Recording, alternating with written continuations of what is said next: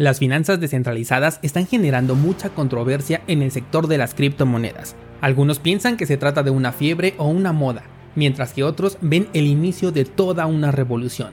La pregunta es, ¿quién tiene razón? Hoy hablaremos sobre DeFi, pero cambiando el paradigma desde el que lo vamos a analizar. Yo soy Daniel Vargas, fundador de cursosbitcoin.com, y esto es Bitcoin en español. Comenzamos. Lunes 14 de septiembre de 2020, hoy tengo un episodio muy importante porque quiero hablarte desde una perspectiva muy diferente, quiero cambiar el paradigma sobre las finanzas descentralizadas. He dedicado tiempo a estar investigando acerca de DeFi y me he encontrado con la razón de por qué algunos consideran que aquí es donde está el futuro, mientras que otros lo continúan viendo como un esquema piramidal, un esquema Ponzi, un simple fraude.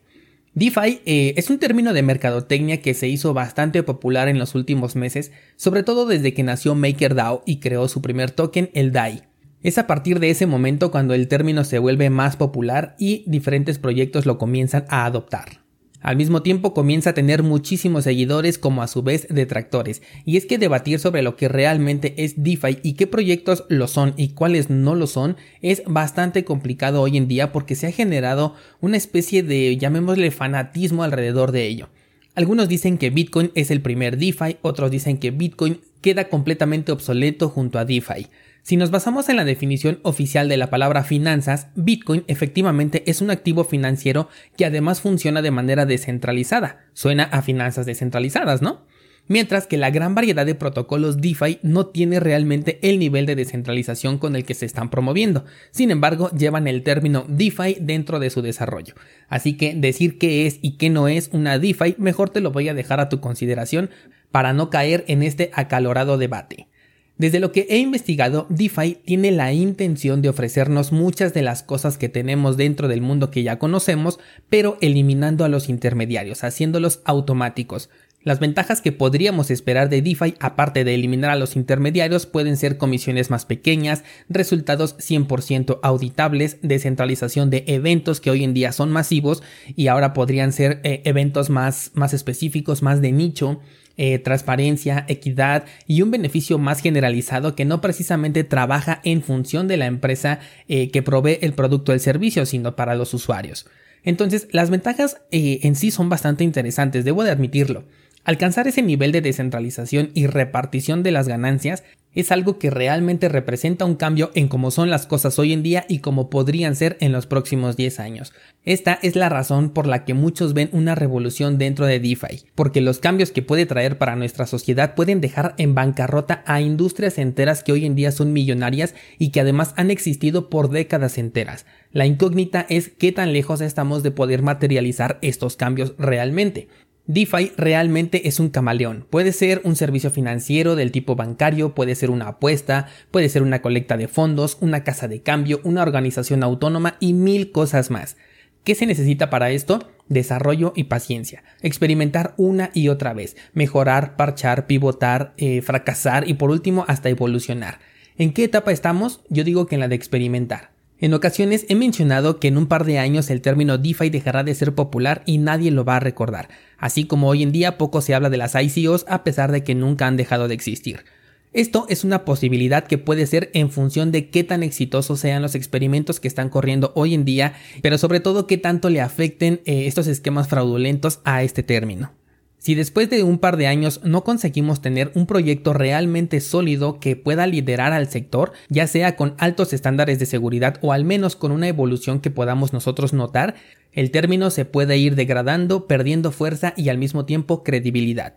Pero si no es así, si por el contrario tenemos un proyecto que realmente logra liderar este espacio de las DeFi, es posible que sí tengamos que acostumbrarnos a este término y utilizarlo por mucho tiempo a partir de aquí hacia el futuro. Es una realidad que en poco tiempo todo aquello que se pueda automatizar se va a automatizar y DeFi es uno de los candidatos más fuertes para poder llegar a este punto.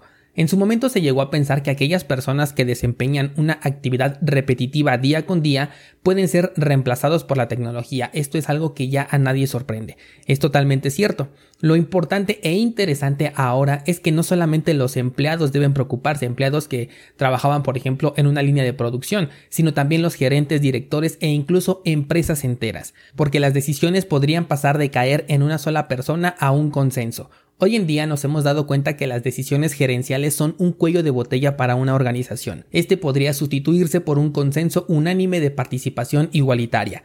Piensa por ejemplo en la Lotería Nacional. Bueno, así se llama aquí en México. Es una organización con una credibilidad que está por los suelos. Todos dicen que está amañada, que solamente eh, ganan los hijos de las personas que están trabajando allá adentro, que siempre ganan las mismas personas, etc pues una DeFi puede eficientar este proceso de acumulación y distribución del capital de manera completamente transparente que todos podríamos verlo y con comisiones mucho más pequeñas y no solamente eso, cualquier persona puede crear su propia lotería de nicho. No tiene que existir una organización única y centralizada en la que tengas que participar, sino que tú serás capaz de elegir cuál es la que es de tu agrado, en cuál quieres participar e incluso si ninguna te gusta, tú puedes crear tu propia lotería. ¿Has visto, por ejemplo, ese meme de Futurama donde dice el robot que va a crear su propio lo que sea con juegos de azar y mujerzuelas? Bueno, pues la filosofía de DeFi es que tengas las puertas abiertas a esto, a que hagas tus propias creaciones sin límite alguno. Y aquí está el detalle, porque cuando decimos sin límite alguno, también implica que podemos crear nuestras propias estafas piramidales, nuestros propios esquemas Ponzi. Aquí es donde vamos a ver entonces la otra cara de la moneda.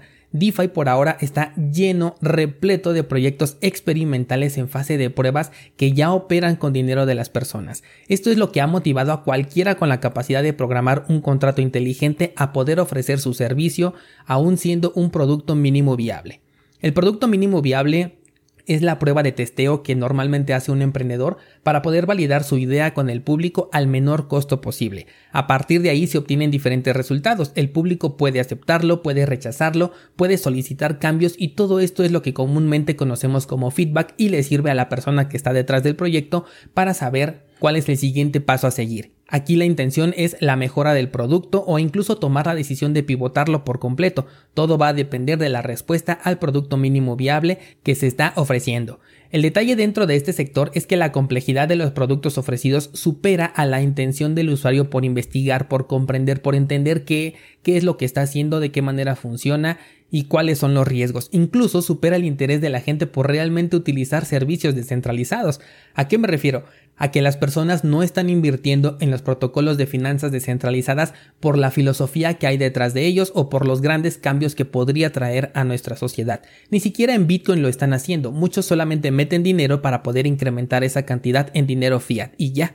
Los servicios descentralizados existen desde hace bastante tiempo y aún así hoy en día su adopción es microscópica con respecto a las soluciones que son centralizadas. ¿Por qué? Porque son más sencillas, resuelven problemas reales como por ejemplo la entrada al mundo cripto. Es mucho más sencillo entrar por ejemplo a Bitso o a Coinbase y comprar Bitcoin de una manera bastante rápida y directa que ir por ejemplo a un exchange descentralizado como HODL HODL, como BISC y ponerte de acuerdo con otra persona para poder realizar una transacción mientras que los entornos descentralizados resuelven un problema completamente distinto pero que las personas todavía no saben que tienen ese problema. Primero tienen que comprender cómo funciona el dinero y cuál es el grado de, privacidad que realmente tenemos cuando lo estamos utilizando, cuál es el nivel de autonomía y de soberanía que podemos conseguir a través del dinero convencional que conocemos para que la persona pueda despertar y tener este aha moment en donde se da cuenta que necesitamos un medio descentralizado que nos permita mover nuestras finanzas de manera completamente libre y sin restricción alguna. Entonces, en este momento DeFi tiene un importante apoyo, tiene muchísimo dinero adentro porque está ofreciendo un potencial de retorno, pero en realidad no está resolviendo problemas existentes para los usuarios. Las personas en realidad no están buscando estos servicios, por lo tanto, el dinero que se está metiendo a DeFi simplemente se está utilizando para incrementar el capital que se está ingresando. Claro, estamos apenas en la primera etapa. La gente se va a mover a donde esté la solución a su problema. No quiere decir que DeFi no vaya a ser esa solución, pero en este preciso momento mientras grabo este episodio, todavía está bastante lejos de ofrecer una verdadera eh, solución a un problema ya existente, un problema generalizado que las personas realmente puedan comprender y puedan identificar que necesitan una solución a ese problema en específico. Es un grupo muy reducido de personas los que realmente tienen una visión diferente del por qué están dentro de este criptomundo y esas son las personas que realmente buscarán las soluciones ajenas al mundo tradicional y seguro que esto ya lo han hecho. Personas que ya utilizan métodos como CoinJoin, personas que saben utilizar Monero, que utilizan exchanges descentralizados o al menos exchanges que no te pidan un registro para poder operar. En este preciso momento existen muchos protocolos DeFi que pueden terminar siendo un Ponzi. También tenemos proyectos que en este momento pueden ser considerados como un mínimo producto viable con la alta probabilidad de fallar exactamente por eso, porque son un producto experimental al menor costo. Esta es la razón de por qué dan rendimientos impresionantes, porque el riesgo también es impresionante. El único problema, o con lo que al menos yo no estoy de acuerdo, no empatizo, es que estos experimentos que apenas se encuentran en su primer nivel de desarrollo ya estén jugando con millones de dólares porque es evidente que la gran mayoría los va a perder. Dentro de un protocolo DeFi donde se tiene un producto experimental con altas probabilidades de fallar o que simplemente se trate de un esquema piramidal desde un principio, representa un alto riesgo que por supuesto va ligado al alto rendimiento que se está ofreciendo. Yo siempre le he dado crédito a los estafadores en cualquier ámbito y ojo, no estoy a favor de ellos, simplemente hay que reconocerles algo. Porque para eh, ser un estafador necesitas estar a la vanguardia, necesitas estar un paso adelante, pensar en dónde va a estar la gente en el corto plazo para que tú estés ahí primero. No estoy engrandeciendo de ninguna manera esta fraudulenta actividad, pero sí la iniciativa que tienen estas personas porque ese es exactamente el mismo método que necesitas para crear un emprendimiento que sea exitoso, estar un paso por delante y pensar en el futuro. Solo que mal llevado se crea una estafa y bien llevado se crea un proyecto disruptivo. Hay muchas personas diciendo este proyecto tiene mucha, mucho potencial, este proyecto se va a ir a la luna, este proyecto nos ofrece eh, las mil maravillas. En lo personal no me atrevo a señalar aquellos proyectos que pueden ser productos mínimos viables, que puedan estar en el primer paso en la búsqueda de la revolución autómata y separarlos de aquellos que son fraudulentos. Ni siquiera si me pongo a pensar en proyectos como Maker o como DAI, que son eh, de los más sólidos o al menos de los que aparentan ser más sólidos, porque por un lado nos están ofreciendo un producto que se llama DeFi, finanzas descentralizadas, pero detrás de ellos realmente vemos que no lo es, así que no puedo asegurar que se trata de un proyecto que está en sus primeros pasos y después ya se pueda convertir en lo que está prometiendo que es, o si todo el tiempo esta mentira estuvo presente y en su momento se convertirá en la bandera de su fracaso a futuro. Esto es algo que yo no sé y creo que nadie tiene una evidencia sólida para poder estar de uno u otro lado de manera contundente. Entonces, si solamente pienso en la filosofía que existe detrás de DeFi, o sea, lo que pretende en papel, por así decirlo, me gusta y me gusta mucho, pero hoy, hoy en día no encuentro ninguna DeFi que valga la pena todavía. Es posible que algún día yo mismo invierta en DeFi y te lo pueda compartir, pero por ahora no tengo ninguna necesidad ni mucho menos dinero de sobra para colocarlo dentro de un proyecto al que no le tengo nada de confianza y al que no he visto evolucionar más que en un par de semanas o un par de meses. Dentro del entorno cripto, en lo personal, no suelo invertir en proyectos de los cuales no puedo ver un histórico por lo menos de un par de años. Es bastante raro que yo le dé mi confianza a un proyecto que tenga menos de dos años en el mercado. Ojo, esta es mi postura acerca de la forma en la que yo invierto, no tiene por qué ser así contigo, ¿vale? Tú puedes eh, darle la confianza a un proyecto que acaba de nacer esta semana y puedes invertir allí. Incluso desde su ICO tú puedes invertir porque tienes fe en ese proyecto. Pero bueno, simplemente te estoy contando cuál es la forma en la que yo opero. Y con DeFi voy a hacer exactamente lo mismo. Primero voy a ver cómo es que evoluciona durante un par de años, quizás hasta sea más tiempo, y ya después que vea una corrección, ya después que vea toda esta depuración de proyectos que en su momento me están pareciendo fraudulentos, bueno, pues yo ya podré hacer una segunda depuración en la que yo diga, perfecto, este proyecto ha demostrado que está avanzando, realmente está en camino a la descentralización o ya se convirtió en descentralizado, ahora sí puede eh, portar la bandera DeFi con orgullo, por así decirlo. Y bueno, pues ahora sí, ¿sabes qué? Ahí te va un poco de mi capital. Es probable que tú tengas eh, más dinero que yo y puedas darte ese lujo de estarlo apostando en una DeFi porque por ahora eso, eso es DeFi. Es una simple apuesta. No estamos invirtiendo en el futuro porque ni siquiera sabemos si estas empresas realmente están pensando en el futuro o si simplemente se trata de un muy organizado esquema Ponzi. Y ojo aquí porque si tú le pegas a la apuesta adecuada podrías obtener ganancias exorbitantes, pero si no, pues podrías perder ese capital. Ese es un riesgo que yo por el momento no quiero correr y tú tienes que tomar la decisión de si tú quieres correr ese riesgo. Algo que puede potenciar mucho a las DeFi en el futuro es la migración. Actualmente Ethereum no es capaz de soportar este nuevo ecosistema. Eh, todavía veo muchas personas que están bastante emocionados y que todavía confían en Ethereum 2.0. De hecho, si lo comparamos con las soluciones ya existentes en el mercado, yo veo a Ethereum completamente obsoleto. Nuevamente, esta es una opinión completamente personal, la cual estoy totalmente abierto a cambiar si en el futuro veo un camino diferente para Ethereum y veo que realmente lanzan Ethereum 2.0 si es que en algún punto de la vida va a existir y realmente puede solucionar todos los problemas que tiene en este momento este proyecto. Los candidatos que yo ahorita veo son Cardano, Tesos, Polkadot, Neo, Cosmos, Chainlink e incluso iOS y NEM podrían tener una pequeña participación en esta distribución de proyectos que migren de Ethereum. El que pondría un poco en duda es Chainlink porque por un lado ofrece algo que es totalmente indispensable para la existencia de las DeFi, que son los oráculos, pero por el otro lado termina siendo un token ERC20 basado en la red de Ethereum. Yo creo que este es su principal problema, es el punto de donde más cojea y si crean su propia cadena va a ser algo muy diferente, incluso podría dispararse mucho este proyecto. Em, tampoco podemos realizar una declaración definitiva sobre cuál es el mejor proyecto porque en realidad ninguno se ha puesto a prueba. Muchas personas hablan que dicen, no, pues Polkadot puede eh, hacer mil maravillas, pero la verdad es que no lo hemos visto hacer esas mil maravillas de manera eficiente. Este proyecto puede interconectar múltiples blockchains y eso es algo que lo convierte en un jugador importante dentro de los próximos años, pero algunos también se están preguntando al mismo tiempo, si se puede conectar con diferentes cadenas de bloques, esto quiere decir que tiene diferentes puertas que se van a abrir para poder interconectarse con una u otra cadena.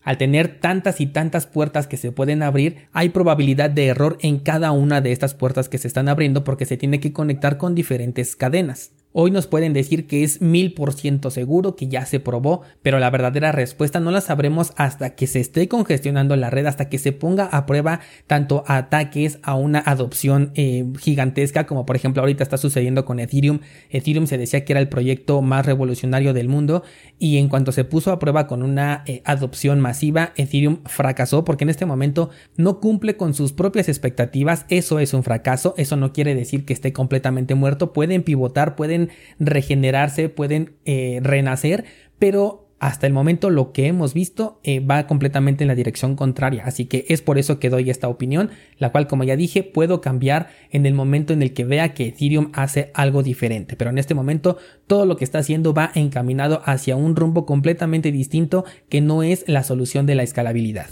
Lo mismo con Polkadot, lo mismo con Cardano, Tesos, con cualquiera de los proyectos que mencioné hace un momento, hasta que no los veamos ya trabajando, ya operando, siendo eficientes, siendo atacados, siendo eh, adoptados de manera masiva, siendo congestionados, hasta que no los pongamos a una prueba de estrés al máximo, es ahí cuando vamos a ver si realmente tiene esta capacidad, tiene ese potencial para poder convertirse en lo que está ofreciendo. Por ejemplo, Bitcoin ya fue sometido a todas estas pruebas de estrés, a todos estos eh, ataques, ataques dirigidos, ataques del 51%, eh, intenciones de manipulación de los nodos, intenciones de manipulación de los mineros. Se ha enfrentado a muchísimas cosas y ha demostrado que continúa siendo un sistema de efectivo peer-to-peer completamente eh, utilizable. Del mismo modo que ha demostrado que para transacciones pequeñas por el momento no es eficiente a menos que utilicemos una solución de segunda capa, que es lo que tenemos por ahora Dentro de Bitcoin hablo de Lightning Network y bueno, pues se estará trabajando en esa solución, pero mientras tanto como una reserva de valor, como un método para transferir dinero desde un país a otro de manera eh, descentralizada, funciona perfectamente, cumple muy bien con la idea que plasmó Satoshi Nakamoto en el white paper, así que eh, es ahí donde podemos considerar que un proyecto tiene éxito, porque cumple con lo que se propone. Entonces considero que una buena estrategia sería esperar por lo menos a la primer depuración de todos estos proyectos que ahorita están naciendo, en donde los protocolos más débiles o fraudulentos van a dejar de existir por sí solos para entonces comenzar a invertir. Te he traído semana a semana proyectos que están desapareciendo, proyectos que se están quedando con dinero o que lo están perdiendo, que queda ahí congelado y ni ellos ni las personas que invirtieron su dinero lo pueden recuperar. Así que en verdad necesitamos una gran depuración que nos puede dejar con a lo mejor solo 2, 3, cinco proyectos de todos los miles que en este momento están naciendo. Estoy viendo que se repite la historia de las ICOs pero de manera muy acelerada. En 2017, por ejemplo, salía una nueva ICO cada semana y ahorita está saliendo un nuevo proyecto DeFi cada día y si no es que hasta dos en el mismo día. De todas esas ICOs, muy pocos realmente son proyectos útiles hoy en día o sobreviven únicamente por mera especulación. Lo mismo va a ocurrir con DeFi. El ritmo de desarrollo va a disminuir, va a ser mucho más fácil enfocarnos en aquel proyecto que realmente esté trabajando para generar un cambio a futuro e incluso van a haber proyectos que subsistan sin que tengan una utilidad pero de manera especulativa van a seguir dando ganancias. ¿Cómo lo sé? Porque hay criptomonedas que así viven. Tenemos a Tron, tenemos Ripple, son monedas de las que normalmente siempre uso como ejemplo. Tenemos EOS, de hecho tenemos miles de shitcoins que tienen una adopción bastante impresionante para la nula expectativa que se tiene de estos proyectos. Sin embargo, sobreviven únicamente de manera especulativa, dando ganancias de manera esporádica, una vez cada dos, cada tres años, dan unas ganancias impresionantes. Las personas que lo holdean simplemente van y venden y repiten el proceso constantemente con dinero que están dispuestos a perder. Este sector es tan irracional que lo mismo que te acabo de contar va a ocurrir con las finanzas descentralizadas. ¿Cómo ves descentralizado? Hice este análisis desde una perspectiva un poco más positiva sobre DeFi porque no quiero que el contenido del canal sea solamente pesimista con respecto a algo que si se explota de la manera adecuada sí nos puede traer bastantes buenos beneficios. El detalle está en que todavía nadie lo ha logrado explotar de la manera adecuada. Por supuesto que no creo que lleguemos a ese punto sin toda esta etapa de experimentación, pero yo no quiero formar parte de todo ese proceso de experimentación con mi dinero. Prefiero mantenerme como un buen observador y en cuanto vea algo interesante, bueno, pues ya me podré meter más de lleno. ¿Qué es lo que piensas al respecto? Házmelo saber aquí en los comentarios. Vamos a generar debate que no sea tóxico, ojo, al respecto de este tema. Y bueno, pues mañana seguimos platicando más cosas de este maravilloso y revolucionario mundo de las criptomonedas.